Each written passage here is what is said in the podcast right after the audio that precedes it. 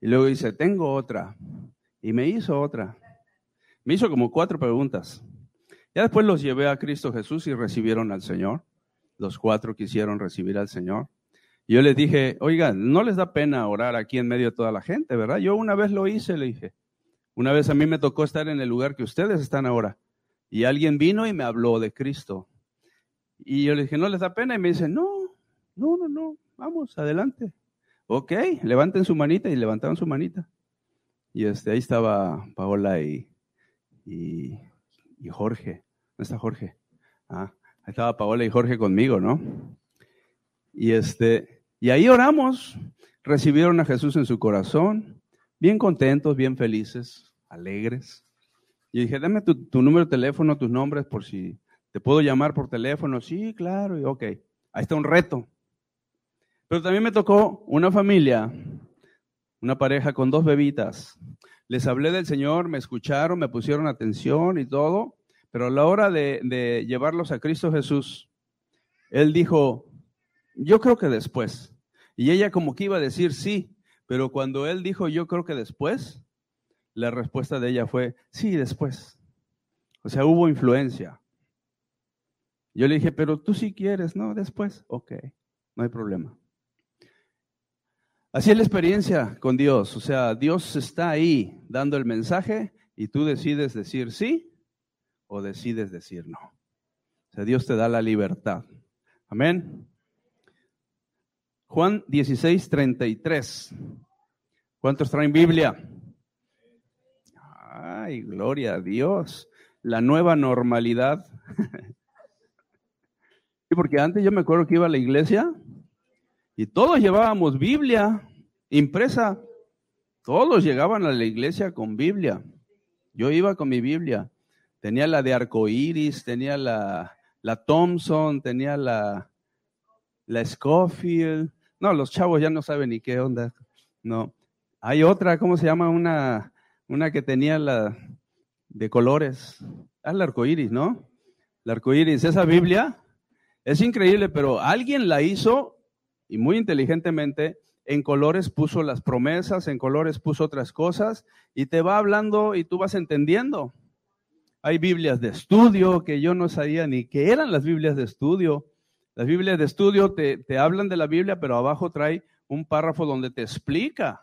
Y son Biblias de estudio. Y ahí te metes a la Biblia y ves un versículo y vas al, estudio el, y el estudio te lleva a otro versículo y te la pasas así en un tour bíblico donde de un solo tema te vuelves experto en poco tiempo. Biblias de estudio, cómprense una, no son caras, dos mil pesos una buena Biblia. Créeme que vale la pena invertirlo. ¿Mm? O se les hace mucho dos mil pesos, se nos van unos tacos. se nos va en una marquesita de ayer. No sé cómo empezar, pastor. bueno, Juan 16, 33 dice, estas cosas os he hablado para que en mí tengan paz. En el mundo tendrán aflicción, pero confíen, yo he vencido al mundo. ¿Dónde está la aflicción? ¿Y dónde está la paz? ¿Eh? Según el versículo que leímos. Estas cosas os he hablado para que en mí tengan paz. En el mundo tendrán aflicción. O sea, hay dos lugares en el que tú puedes estar. En mí tenga paz. Y en el mundo tengas aflicción. También el Señor te, tú, tú decides dónde estás. Si en el mundo o en Jesús. Aunque estamos aquí en el mundo, caminando el mundo, porque si tócate, ahí está, mira, ahorita sales, está venida la luna, te vas a tu trabajo, no sé a dónde, pero te vas a trabajar y ves la vida natural. Estamos en el mundo, pero no somos del mundo, ¿ok? Tú puedes estar en el mundo, pero estar en Jesús. Y cuando tú estás en Jesús, tú caminas en paz. vida debe de ser de paz. O sea que aquí hay, hay un termómetro. Si tú estás en aflicción, ¿dónde andas? No, no los oigo. Si tú estás en aflicción, ¿dónde andas? En el mundo. Y si tú estás en paz, ¿dónde estás? En Jesús. O sea que tú tienes que aprender a caminar en Jesús, aunque camines este mundo, tienes que aprender a caminar en Jesús. Amén. Hechos 19:12. Esto es solamente un comentario, no es el tema todavía. Estamos preparando el tema. Amén. Ya pasó la alabanza, la alabanza estuvo preciosa. La alabanza es para Dios. Si tú alabas al Señor con tu corazón, tú tienes contacto con Dios. Si no, simplemente estás aquí, en un cuarto de cuatro paredes, un techo y un piso. Pero si no, te vas hasta el cielo. Hechos 19, 12. De tal manera que aún se llevaban a los enfermos los paños o delantales de su cuerpo, y las enfermedades se iban de ellos, y los espíritus malos salían. ¡Wow! ¿Cómo salían esos? Aquí hay un milagro tremendo. A lo mejor nada más lo leímos así por leer, pero lee con calma lo que dice. ¿Está aquí? Dice, fíjate lo que dice. De tal manera que aún se llevaban a los enfermos los paños o delantales de su cuerpo. Y las enfermedades se iban de ellos y los espíritus malos salían. Esta, esta cita me, me, llegó porque una vez yo estaba viendo en la televisión, hay, hay, hay deportistas muy famosos en el básquetbol, en tenis, en cualquier deporte que son famosos. Y cualquier prenda que ellos traigan son valiosas. Por ejemplo, si tú tuvieras una playera de Michael Jordan, original, que Michael Jordan se quitara la playera y te la diera, ¿a poco tú la dejarías por ahí? Esa playera es valiosa, ¿o no? No solamente porque era de Michael Jordan, sino que tiene una historia, un historial. Tú vas a presumir esa playera, es de Michael Jordan. Y si la quisieras vender, te la compran, pero rápido y te pagan mucho. Entonces yo estaba viendo ahí ese programa de cómo hay, hay este, deportistas famosos como él y otros que van, van de salida, se quitan la playera y se la avientan a alguien. Y ese alguien la agarra y se pelea y se ponen felices o se quitan los tenis. ¿Cuántos han visto eso? Se quitan los tenis y se los regresan, se los regalan. Y el que tiene los tenis los atesora. O sea, ¿tú crees que lo que vale son los tenis? No. Un tenis te lo puedes comprar aquí en, las Américas con tres mil pesos, te compras un buen par de tenis. ¿O no? Hasta con mil pesos. Pero esos tenis no valen eso, sino valen quién lo portaba. Entonces, cuando tú tienes unos tenis o una raqueta, imagínate, una raqueta de, ¿quién es el, el tenista más famoso hasta ahorita?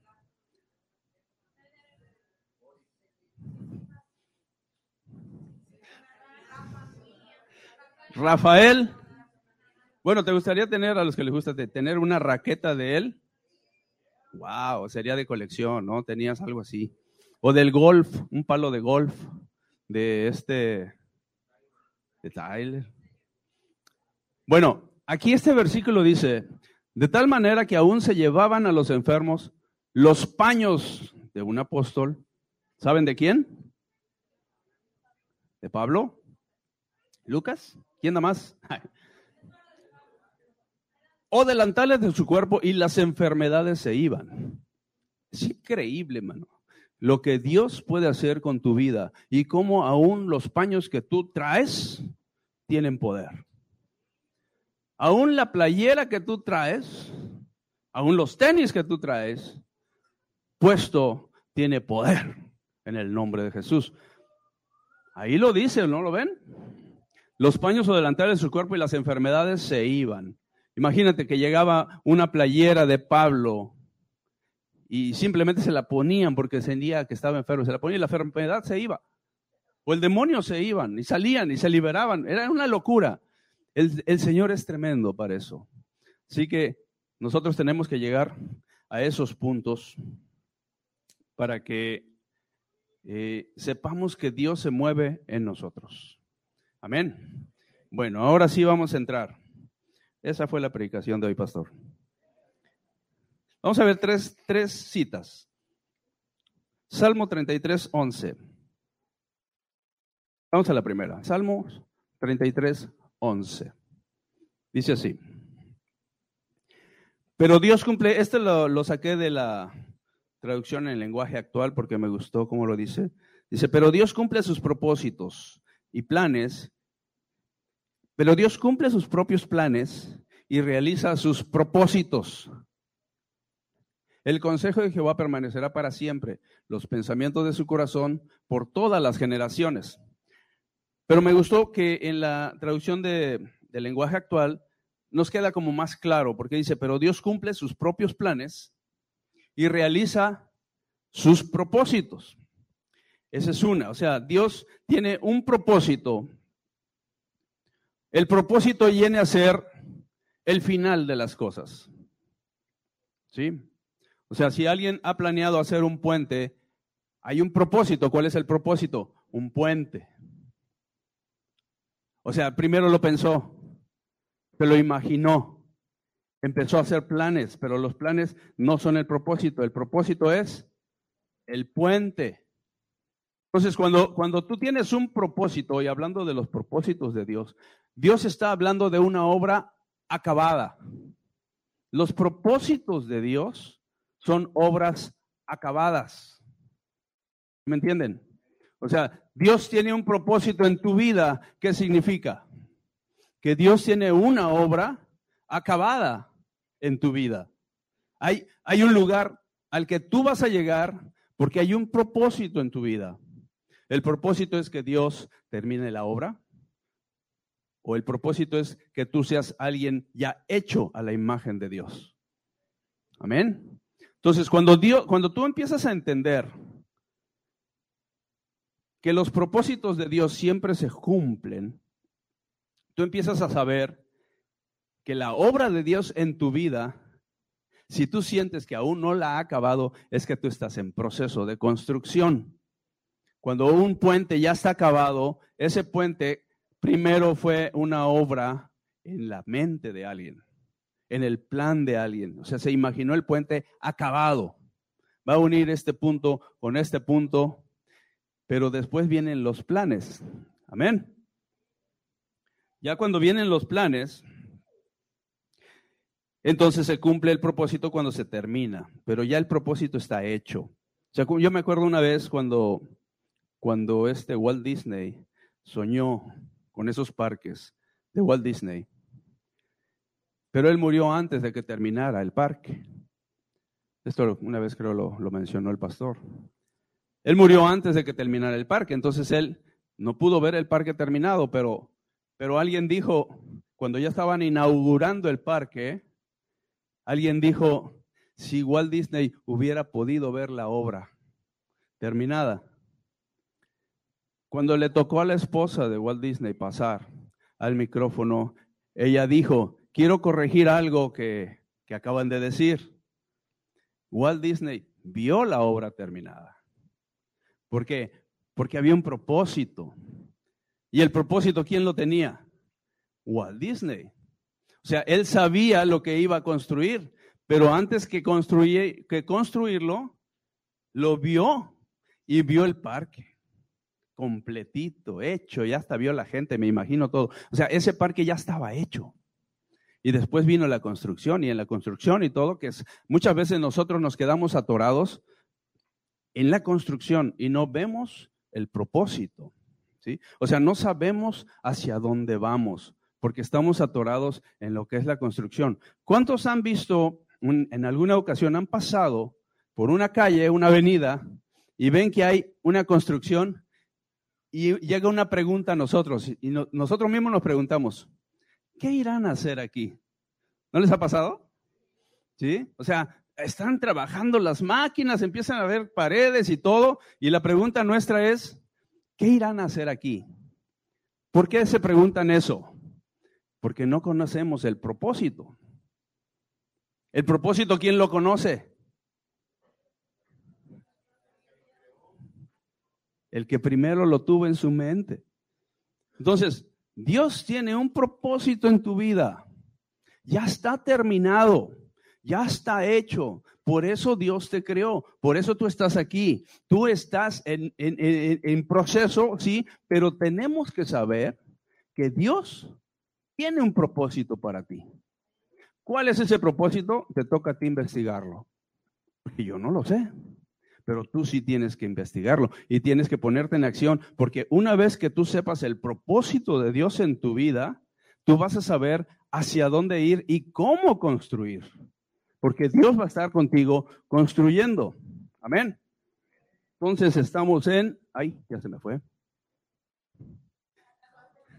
Salmo 33, 11. Entendimos lo que es, porque esto es como una introducción. Entendimos lo que es el propósito. Ok. Entonces, ¿hay planes? Sí. Ahora vamos a ver Génesis 1.27. Génesis 1.27.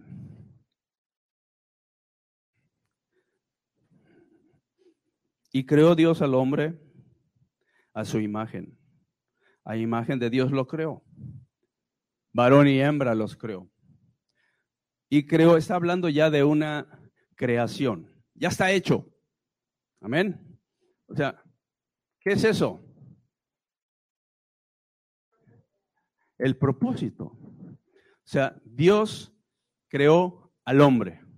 A su imagen lo creó. Varón y hembra los creó. Nos está presentando ahí un proyecto que ya está terminado. O sea, dice, Dios eh, eh, eh, ya hizo al hombre. Ahí está. Y creó Dios al hombre a su imagen, a imagen de Dios lo creó. Varón y hembra lo creó. Eso está en Génesis 1.27. Entonces, pero vamos a Génesis 2.7. Génesis 2.7. Y aquí nos habla de algo muy bonito. Dice, entonces Jehová Dios formó al hombre del polvo de la tierra y sopló en su nariz aliento de vida y fue el hombre un ser viviente. Esta cita viene a ser el proceso. Tú estás en un proceso y luego llegas a una obra terminada. Dios increíblemente empieza al revés. Él tiene la obra terminada y después te mete en un proceso.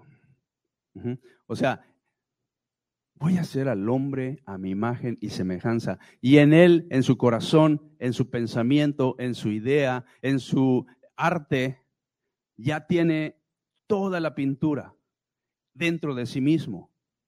Y él dice, va a ser hermoso, va a ser a mi imagen, va a ser lo que yo soy, le voy a dar esto, va a tener esto, va a tener poder, va a tener esto, va a tener aquello, va a caminar en santidad, va a caminar en pureza, va a ser poderoso en mí, va a vencer, va a ser conquistador y empieza a tener un diseño del hombre hermosísimo.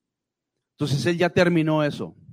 Pero aquí dice, entonces Jehová Dios formó al hombre del polvo de la tierra. Yo no sé cuánto tiempo Dios se tardó formando al hombre.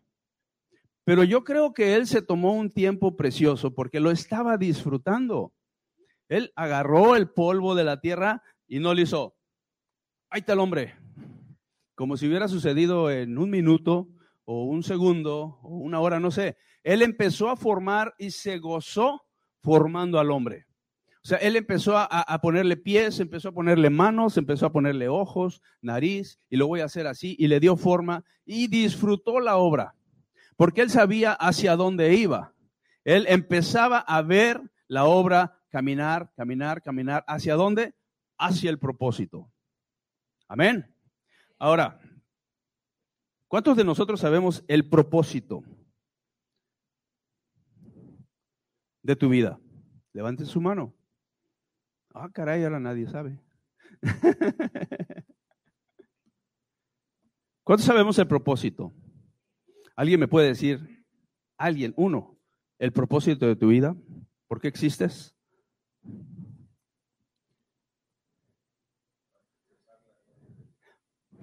Para expresar la gloria de Dios. Amén. Vamos, ustedes pueden llegar al final de su vida, su propósito, no, no el final de la muerte, sino lo que ustedes son en Dios. ¿Quién me puede decir algo? O ya me fui ¿Eh? Ser embajador del reino. ¿O no está claro? A ver, ¿está claro o no está claro? Entender el proceso y entender el propósito. ¿Sí? Se quedó. Ahora, el, tema era, pon el tema, por favor. El tema es metidos al horno para un propósito. ¿A cuántos les gusta que ser metidos al horno? Bueno, tengo, tengo buenas noticias. Ninguno de nosotros escoge meterse al horno. Llegamos solitos. Porque a nadie nos gusta el horno. Pero llega solo, ¿o no? De repente tú ya te ves en el horno. No te explicas ni cómo llegaste ahí, pero ya estás ahí. Si tú escogieras llegar, a nadie dice, a mí me gusta sufrir y voy a sufrir por esto. A nadie, ¿verdad? Por eso es que llegamos, de repente llegamos, ya estás ahí. Perdí mi trabajo, ah, y entras como un horno. Ay, ¿qué voy a hacer? Y estás bien preocupado y empiezas a angustiarte y, y entras a un horno de fuego. Parece que estás solo, nadie te entiende, nadie te comprende, nadie te da trabajo. De repente está ocupado todo, ya estás viejito. ya nadie, no cabemos en ningún lado. Estás en un horno, ¿tú escogiste llegar ahí? No, solito llegaste. O sea, hay, hay, hay procesos que tienen que pasar en tu vida para que tu propósito se cumpla. ¿Sí? El propósito, no se olvide, el propósito al final es dar gloria a Dios, ser una obra terminada, una obra que está avanzada en Dios y que sabe cómo agradecer a Dios, cómo darle a Dios, cómo cumplir con Dios, cómo hacer las cosas. Amén. Entonces, cuando tú vienes a meterte en el horno de propósito, no tengas miedo de entrar al horno, porque es un proceso normal. Todos hemos pasado por un horno. Yo me acuerdo cuando yo fui metido a la cárcel, esa ocasión, sí todos saben, ¿verdad? A esa ocasión que yo entré a la cárcel, yo entré al horno. Es un horno terrible y, sin deberla, ¿no? Y de repente yo estaba ahí y, veía esa, esa, esa, no sé ni cómo llamarle, pero es una posilga. Es un lugar terrible, tenebroso, horrible. Ah, así hasta sientes Feo, ¿no? Y cuando estás ahí adentro, tú dices, ¿qué hago aquí? Yo no soy sicario, yo no soy esto, yo no soy aquello.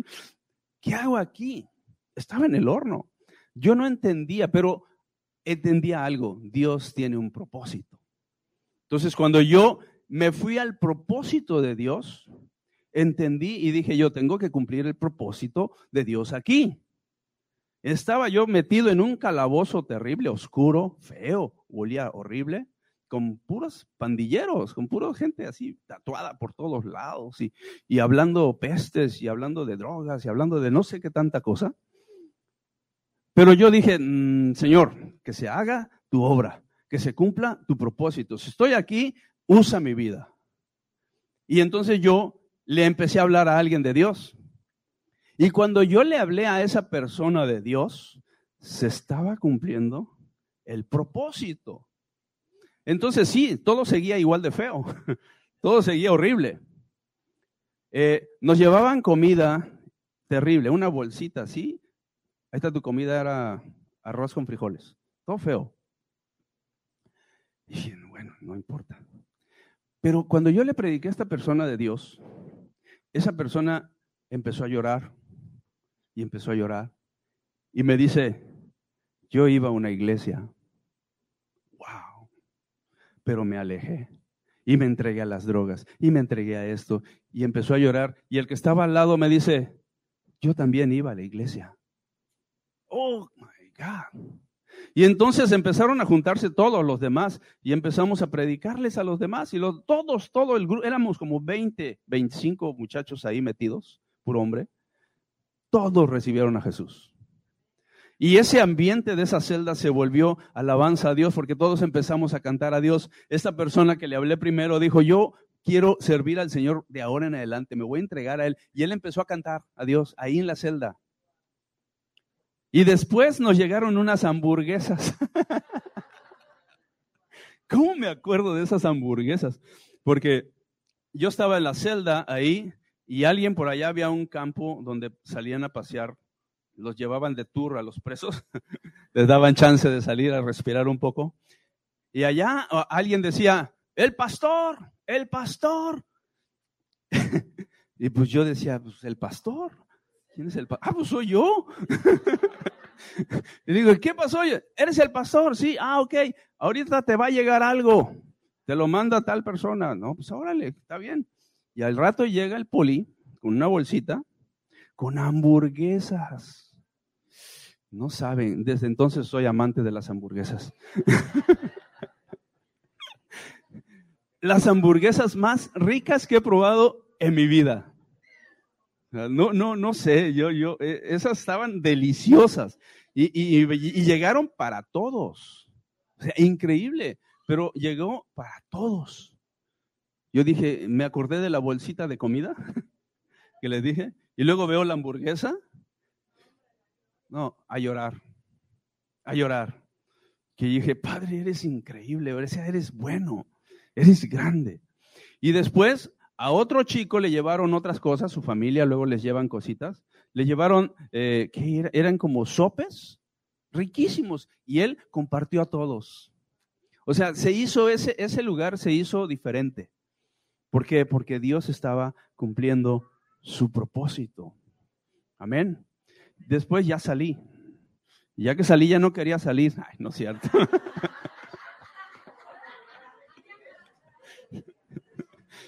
Dije, Señor, ¿no hay otro propósito en otra celda?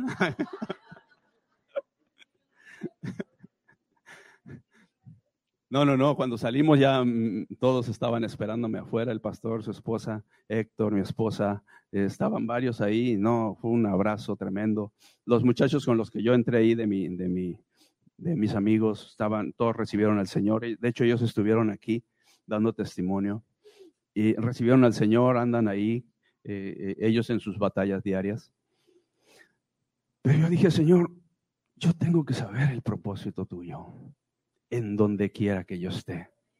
Porque si yo conozco tu propósito y cuando yo entre al horno, para mí no va a ser difícil el horno.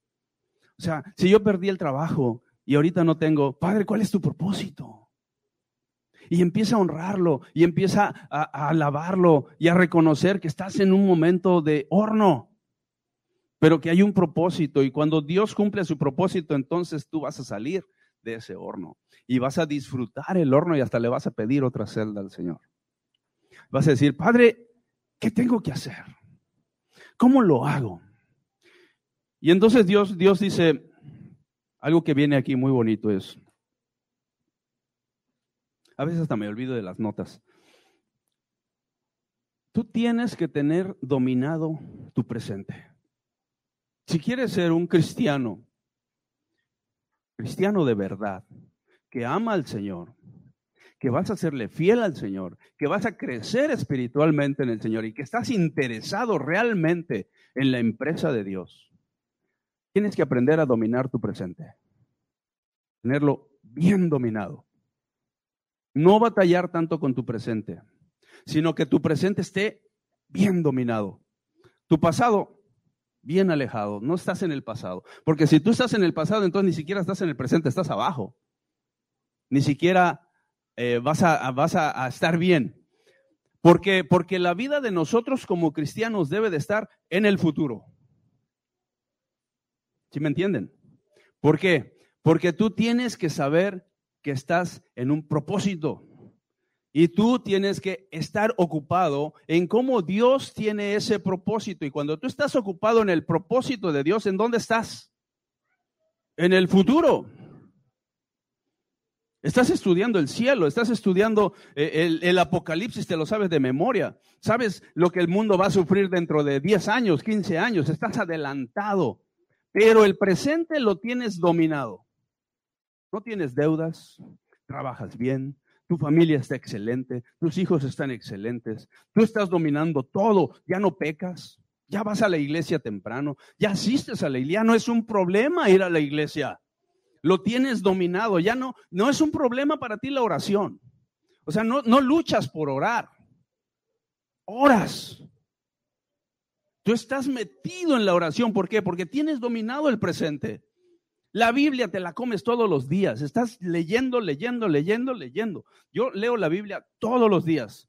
He acabado la Biblia en este año como dos veces. Y cada año la leo hasta dos veces. Pero todos los días estoy leyendo. Todos los días leo cinco, seis capítulos, cinco. Estoy, estoy lee, lee, lee. Tengo, tengo mi, mi, mi, mi celular, en mi celular tengo la Biblia y hay un plan anual. Bueno, todos los días me llega una, una, lectura, todos los días estoy leyendo ese plan. Y aparte en mi casa estoy leyendo la Biblia. O sea, tienes que estar en el presente dominado. Tienes que saber orar, tienes que saber escuchar la palabra, tienes que venir a la iglesia, tienes que adorar al Señor. Cuando viene la alabanza, la verdad, qué bonita alabanza hoy. Hermoso, felicidades hermano. Porque la alabanza me llevó al cielo. O sea, yo, yo estaba cantándole al Señor con todo mi corazón. Yo dije, Señor, este es mi propósito. Alabarte, adorarte, exaltarte, conocer que he sido creado para ti, no para mí. Yo no fui creado para mí, fui creado para Dios. Eso lo tienes que entender. Y tú estás en un propósito de formación. Si tú no has sido formado es porque tú no estás ocupado en Dios.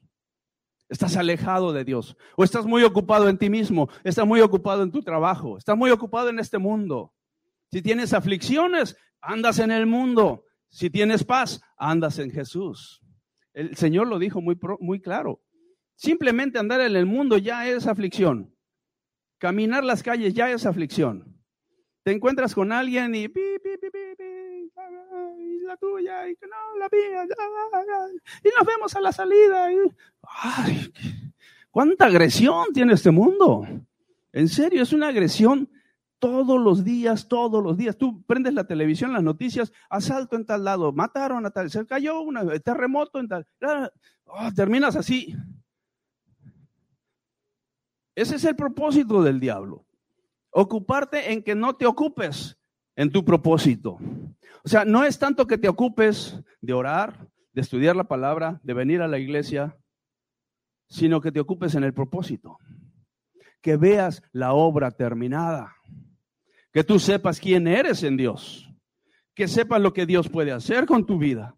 Porque cuando tú haces eso y ves arriba y ves la obra terminada, entonces tú dominas el presente y te pones a orar y te pones a escuchar la palabra y llegas temprano a la iglesia y estás atento. A ver, una cara de atentos al pastor. Ah. Música de atentos al pastor. ¿Sí me comprenden? ¿Entienden lo que les quiero decir? De cuando entras al horno, tú entras al horno, ¿cómo dice? ¿Cómo dice? Metidos al horno para un propósito. O sea, el propósito está terminado. Y tú estás en el proceso. Es diferente propósito, proceso. Cuando tú llegas al propósito, tú entiendes el final de tu creación. Sabes quién eres. Sabes que eres un hijo de Dios. Sabes que alabas a Dios. Sabes que vas al cielo. ¿Cuántos se han sentido ya en el cielo? Yo ya, yo ya he caminado esas calles de oro. Créanme, lean Apocalipsis ahí, calles de oro, mar de cristal, eh, puertas de perla, eh, hermosísimo. Yo ya he caminado esas calles. ¿Por qué? Porque es mi propósito. Yo ya estoy en presencia del Señor viéndole su rostro. Hay cantos hermosos que dicen, eh, viendo su rostro, contemplando su hermosura. E, e, es hermosísimo. Pero si tú no conoces tu propósito, cualquier horno, por chiquito que sea, te va a quemar. Y vas a sentir que se te cae el mundo. Vas a sentir que no se puede. Todos me odian. Nadie me quiere. Mejor me voy. Oí cosas. Aquí no me saludan. no me valoran. Es que tengo esto y esto y esto y esto y esto y esto y esto y esto y esto y esto. Y esa es una lista gigante. ¿Por qué? Porque no estás en tu propósito. No entiendes el propósito de Dios. ¿En qué tienes que estar ocupado? En el propósito. El, pastor nos ha enseñado tanto, mucho, lo que somos en Dios. Entonces tú tienes que saber lo que eres en Dios, lo que yo soy en Dios. Si habla de los diezmos mucho, tú tienes que saber el propósito de los diezmos. No tanto que tú vengas y des tu diezmo. Es una orden. Pero tú tienes más que nada que saber cuál es el propósito del diezmo. ¿Cuál es el propósito de venir a la iglesia? ¿Cuál es el propósito de que los cantores estén aquí cantando? ¿Cuál es el propósito del que el pastor venga cada ocho días y nos esté dando una ilustración, una enseñanza? ¿Cuál es el propósito de que yo exista? ¿Cuál es? Y cuando Dios te revela el propósito, ya sabes hacia dónde vas. ¿Sí? ¿Sabes? Tienes ya la imagen del final de tu vida. O sea, el puente. ¿Puedes ponerme una, una fotografía de un puente incompleto y después un puente completo? Porque hay veces que se meten a hacer un puente y no lo terminan y lo abandonan y pasan años y años y años y sigue abandonado. Le crece hierba, le crece un chorro de cosas y ya lo ves ahí y eh, eh, es un puente, pero no está terminado. Hay un propósito, hay un propósito, pero no está terminado, lo abandonaron. ¿Y cómo quedó ese puente? Ahorita lo vamos a ver. Si tú estás en ese puente, si tú eres ese puente abandonado, has abandonado tu vida porque ya no sabes el propósito, cualquier horno va a ser difícil para ti. Cualquiera. Entonces, cuando, cuando tú eh, estás en ese momento eh, y no entiendes quién soy, no entiendes a dónde voy, no entiendes qué necesito, vas a ser como ese puente que no está terminado. No cumple su función. Amén. Miren, este es un puente no terminado. Está empezado. Cumplió hasta aquí y cumplió hasta aquí. ¿Pero sirve de algo? No sirve de nada. Eso es nuestra vida cuando no, no conocemos el propósito. No servimos de nada. A ver, di, no sirvo de nada si no conozco el propósito de Dios en mi vida. Ahora pon un, puente terminado. Nosotros decimos, somos casa del rey, una familia con propósito. ¿Cuál es el propósito? Tienes que saberlo. Tienes que investigarlo porque también Dios nos, nos hace que investiguemos. Amén. Miren nada más que belleza. Ahora pone el otro. Ahora el otro. ¿Cuál quiere ser? ¿Dónde estás? ¿Quién eres ahora? Contéstate a ti mismo. No contestes a nadie. Contéstate tú mismo. ¿Quién eres? Pone el otro. ¿Eres esto? Muchos somos esto. Ahora pone el otro. ¿Cuántos quieren ser eso? Yo quiero ser eso. Yo quiero que el propósito de Dios se cumpla en mi vida.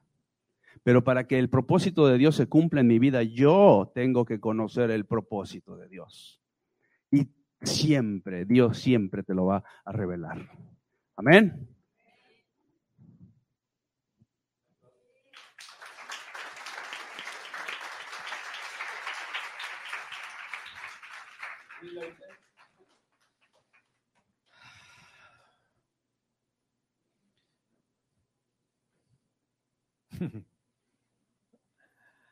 Hay una hay una canción que me han platicado que se llama El puente roto. Jaimito, acuérdame de aquellos tiempos. ¿eh? ¿Cómo iba? El puente roto me llamo yo.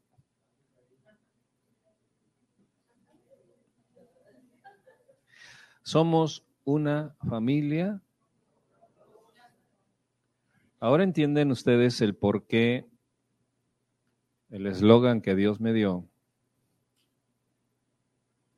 dice que somos una familia con propósito. Si, si tu vida no tiene propósito, Perdón lo que te voy a decir, pero si tu vida no tiene propósito, como dice nuestro hermano Humberto, tu vida es una bobada.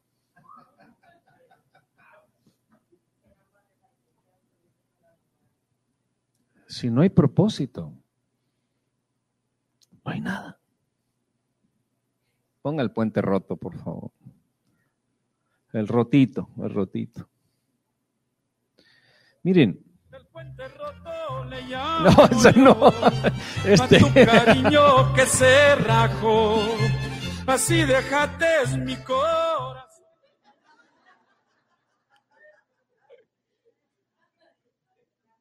Miren, es una tristeza, es una tristeza muy grande que nosotros, por el solo hecho de que hemos eh, reconocido nuestro pecado delante del Señor y hayamos reconocido que Jesús es el único que, que puede darnos vida eterna, nos olvidemos del propósito. Nos conformamos con decir, cuando yo muera, este, voy a ir con el Señor porque mi pecado ha sido perdonado y yo he reconocido al Señor Jesucristo. Y como dice el monito ese, pon tú que sí. Pero si tu vida no tiene propósito, entonces no estás cumpliendo la vida de Dios.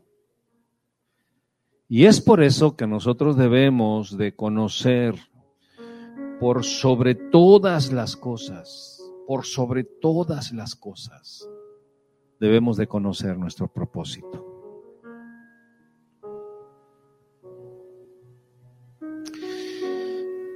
Me, me gustó mucho lo que dijo pastor, referente a dominar el presente. Qué cosa tan poderosa. Ay, ay, ay. Si tú estás viendo tu propósito, es porque estás dominando tu presente lo que tú estás haciendo, cómo estás actuando, la manera en que estás comprometido con Dios, la manera en que estás rendido a los principios del Señor, la ocupación de tu mente, de tu voluntad, de tus actos. Están dominando el presente, porque viene de una observación del futuro del propósito. Pero si tú y yo en el presente somos un desastre,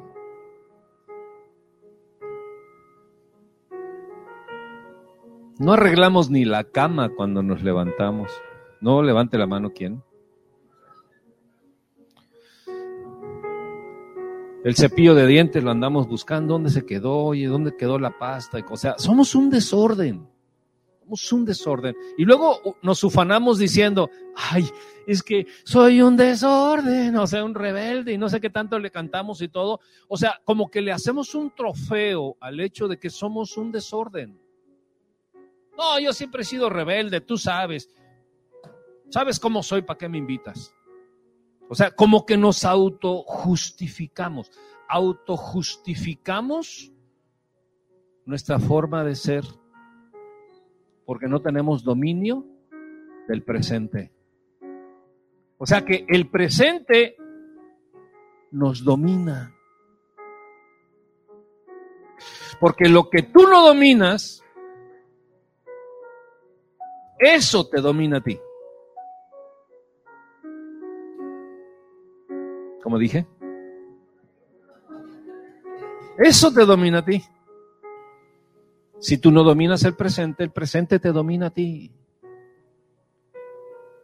Y si te domina a ti, tienes aflicción, de todo te quejas, eh, no tienes fuerza para venir a la iglesia. Temprano, no hombre, que lleguen los pastores temprano. Yo llego después y sírvame, tanque lleno. O sea, el presente nos domina. Cuando nosotros tenemos que ser fuertes, poderosos, de gloria en gloria, de victoria en victoria, de ser una expresión de la gloria de Dios. Cuando ya está el puente terminado. Póngame el puente terminado, por favor. Me gustó mucho, me gustó mucho.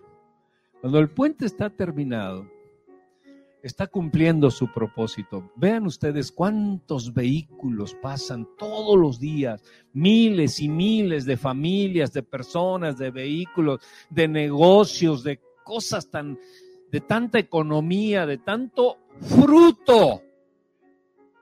Cuando nuestra vida, cuando el propósito de nuestra vida está terminado, lleva mucho fruto. No se oyó. Una de las cosas que tú y yo debemos darnos cuenta si el propósito de Dios en nuestra vida está funcionando es cuando nuestra vida lleva fruto. Es cuando tienes un respeto, un prestigio por quien tú eres en Dios. Porque podemos nosotros haber terminado el propósito de nuestra profesión. Ah, eres un excelente arquitecto, eres un excelente licenciado, eres un excelente comerciante y tienes fruto en tu propósito natural. Pero tú como persona no tienes prestigio delante de la gente en lo que eres en Dios.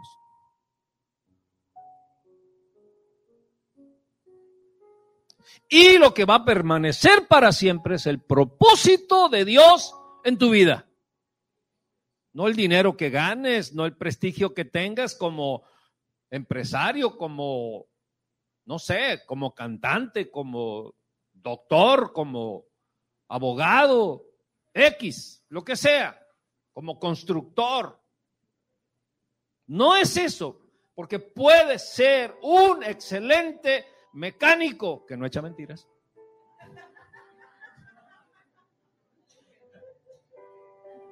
Y tener prestigio porque eres una eminencia en la mecánica.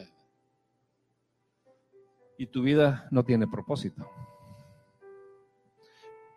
Pero te complaces en eso, aunque tu vida no tenga propósito. Y lo que más vale es que tú tengas el propósito por el cual fuiste creado en Dios. Porque la vida se termina rápido y cuando menos lo pensamos. Se termina la vida. Y la pregunta ineludible es esta.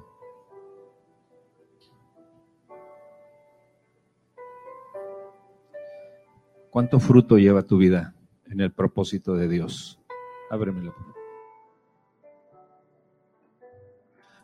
¿Cuánta gente te respeta, te honra por lo que eres en Dios? ¿A cuántos vas y le das un abrazo en el amor de Dios? Y que la gente se sienta confortada porque, porque le hablas de Dios, porque le demuestras con tu vida que hay un Dios bueno. Sabes que cuando el propósito de nuestra vida está terminado, porque Dios lo puede terminar aquí, porque muchos piensan que el propósito de Dios es que lo, ah, lo va a terminar allá en el cielo, sí, allá, allá, allá en el cielo, allá en el cielo, allá en el cielo. No habrá más pena, ni más tristeza, ni más dolor. Y cuando estemos todos juntos, eh, o sea, trasladamos al cielo. El propósito de Dios no fue para el cielo, el propósito de Dios dice, hagamos al hombre. ¿Dónde lo hizo? En la tierra. Ahora, písalo. ¿Dónde estás? El, el propósito para dónde es? Para aquí en la tierra. ¿Cuántos quieren alcanzar el propósito? No quiero sobrepredicar lo que el pastor predicó, pero Pero sí me gustaría cerrar este, este momento tan importante.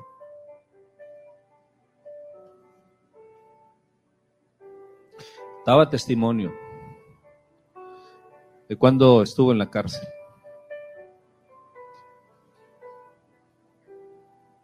Y la cárcel es horrible, de lo más espantoso que pueda haber. Es un infierno, es, es inframundo la cárcel. La comida, el ambiente, solamente oyes quejas adentro, solamente oyes condenas, cosas de, abogados y cosas de, de muchas mucha gente llorando, mucha gente caminando sin como autómatas, idos en esos lugares. Hemos ministrado en las cárceles por muchos años. Pero cuando hay propósito, el propósito supera el lugar donde estés.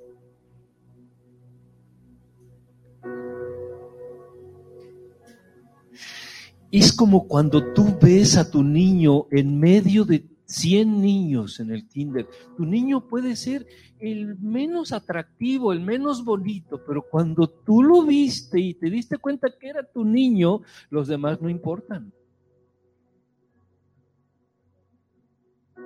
Tú solamente ves el tuyo porque ahí está tu vida. Y los demás pueden estar bellos o puede estar muy feo el ambiente o pueden suceder muchas cosas.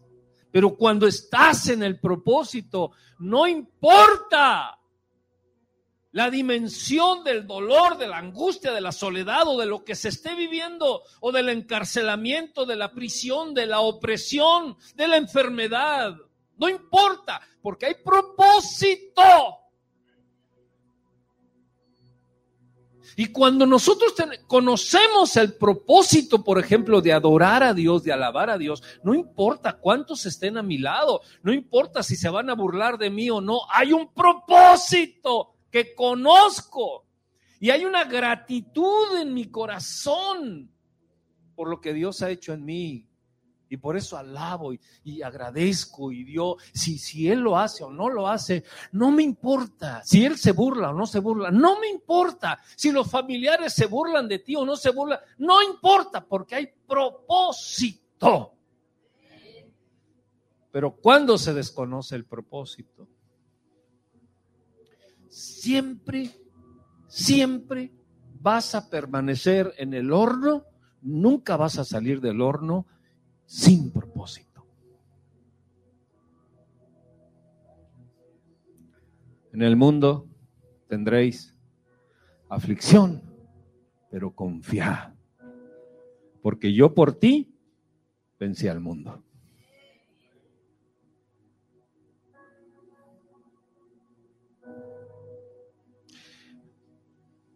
Terminamos con esto para despedirnos.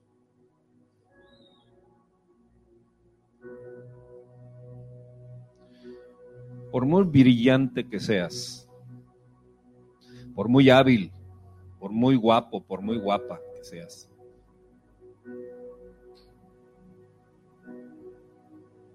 Por muy trabajador que seas. O X virtud natural que puedas tener. Si no hay propósito, no vales nada.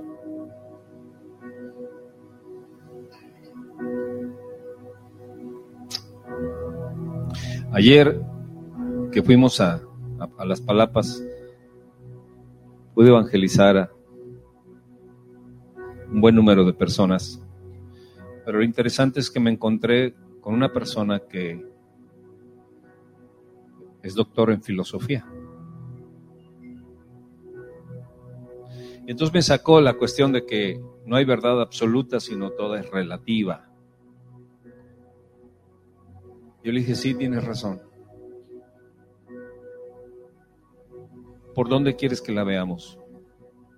¿Por el lado literal? ¿Por el lado histórico? ¿Por el lado físico? ¿O nos vamos a la física cuántica?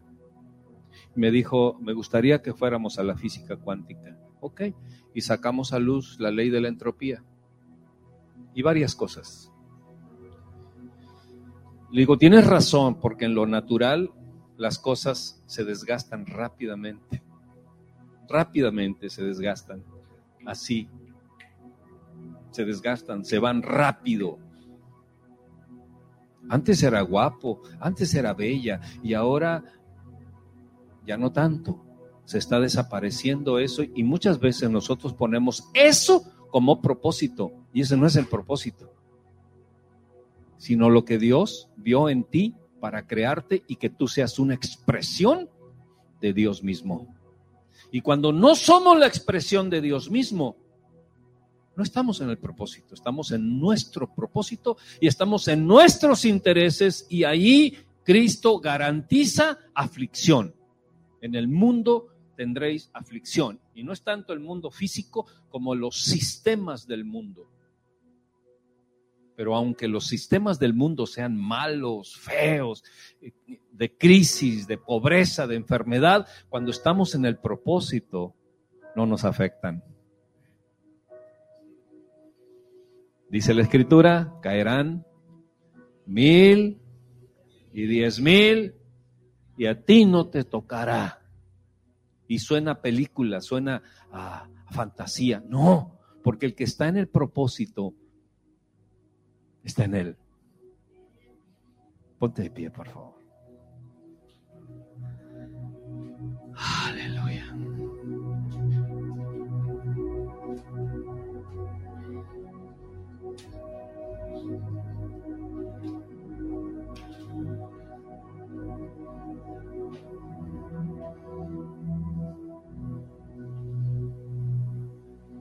Cierra tus ojos.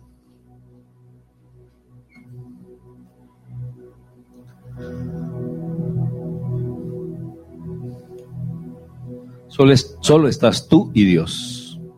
Solo tú y Dios. Solo tú y Él. No hay nadie a tu lado.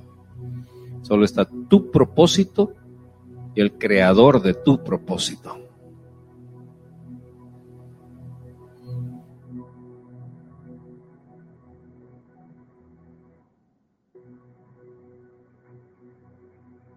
Pregúntale, Señor, ¿será que conozco mi propósito? ¿O estoy viviendo una vida diferente a ti, lejos de ti, con intereses que no te honran? O simple y sencillamente con intereses individuales que no tienen nada que ver con el propósito por el cual me creaste y con el cual por el cual existo.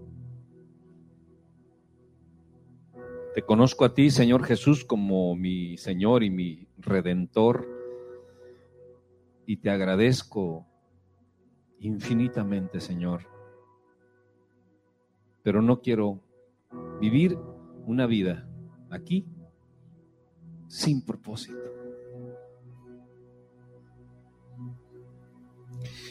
No quiero caer en la mentira del enemigo de que mi vida se desgaste de dolor en dolor y de angustia en angustia, de aflicción en aflicción, y no tenga yo tiempo, Señor, de conocer el verdadero propósito por el cual fui creado. No quiero que se pase el tiempo de mi vida, Señor, y, y no encuentre el propósito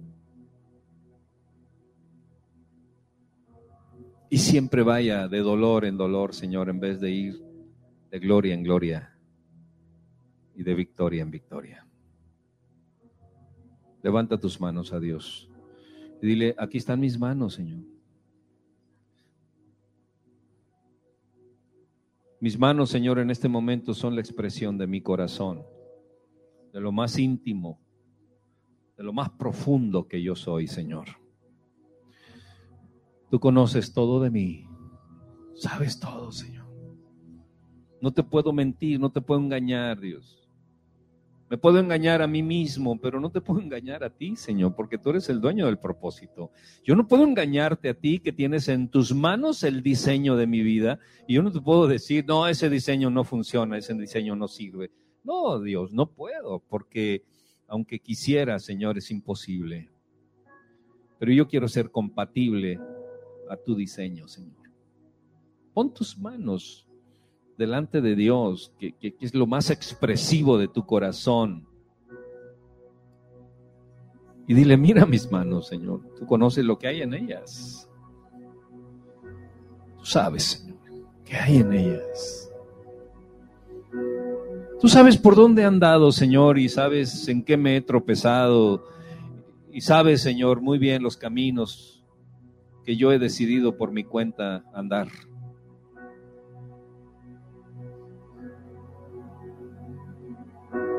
Quiero renunciar a ellos, Señor. Hoy, esta tarde, renuncio a esos caminos de despropósito, sin dirección y sin paz. En este momento, Señor, te entrego mi corazón en una totalidad, Señor. Porque a fin de cuentas, de ti venimos y a ti volveremos. Pero queremos regresar a ti, Señor, con el propósito, dando fruto al ciento por uno. Te ruego, Señor, que arranques toda esterilidad de mi vida,